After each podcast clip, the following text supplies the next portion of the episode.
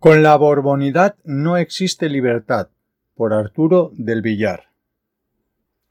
Sabemos que el rey, nuestro señor Felipe VI, que Dios guarde, es un irresponsable, porque así lo manda su constitución en el punto 3 del artículo 56 y lo confirma el punto 2 del artículo 64. No es responsable por leer lo que él escriba, de turno a su servicio le pone delante de sus reales ojos.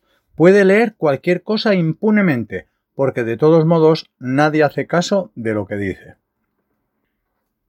Pero se ha equivocado de país el escriba del discurso, que le hizo leer este 16 de septiembre de 2020 en Villanueva de Gallego para celebrar el 25 aniversario del Heraldo de Aragón, le ha hecho leer nada menos que una alabanza de la trascendental importancia de los conceptos de libertad de expresión y de información consagrados en nuestra Constitución. Es cierto que el punto A del artículo 20 reconoce el derecho a expresar y difundir libremente los pensamientos, ideas y opiniones mediante la palabra, el escrito o cualquier otro medio de reproducción. Pero es una de tantas falacias borbónicas sin aplicación en la vida real en el reino, como lo demuestran los secuestros de revistas y libros, y las penas de multa y o cárcel impuestas a los ciudadanos ingenuos que todavía creen lo que se relaciona con la Borbonidad.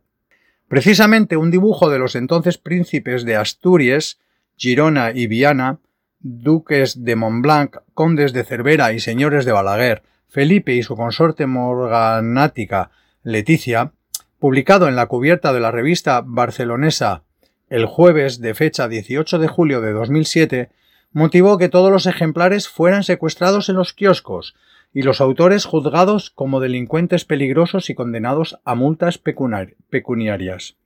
Esta revista, el jueves, la más seria de las publicadas ahora en el reino, ha tenido otros problemas con la justicia borbónica, hasta el punto de incitar a la empresa editora a autocensurarse y no difundir ejemplares ya impresos, para evitar un probable perjuicio económico derivado de un previsible juicio con juez borbónico.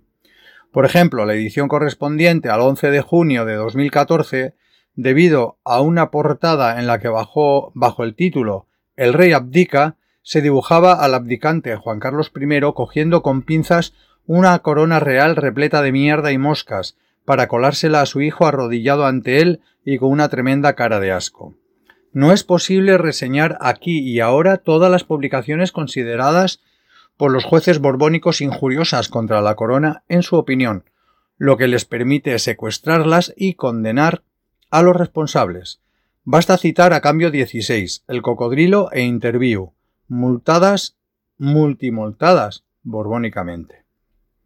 Para mi gusto, el dibujo más artístico del ahora rey decrépito, Juan Carlos de Borbón, pero en 2006 hecho un tarzán, apareció en la portada del periódico Della, de fecha 28 de octubre de ese año. Representaba una de esas hazañas sinergéticas a las que era tan aficionado el Borbón, solo o con Barragana. En este caso consistió en dar muerte al oso de feria Mitrofán, previamente emborrachado con vodka y miel para que no pudiera defenderse.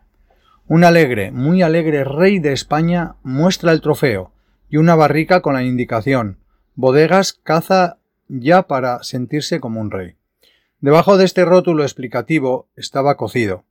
Es genial, pero a un juez carente de sentido artístico le pareció una ofensa a su majestad, el rey católico, mientras se dedicaba a una de las ocupaciones propias de su rango real, y condenó a la revista y a los autores de la cubierta.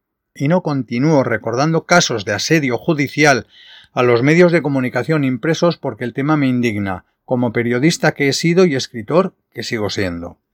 Libertad para expresar pensamientos, ideas y opiniones en el reino borbónico instaurado por el dictatorísimo fascista al designar a su sucesor a título de rey para perpetuar su régimen liberticida? ¡Ja! Arturo del Villar, presidente del colectivo republicano Tercer Milenio. Nota. El artículo es responsabilidad de su autor o autora. Nosotros solo somos el medio que permite libremente expresarse a sus autores o autoras.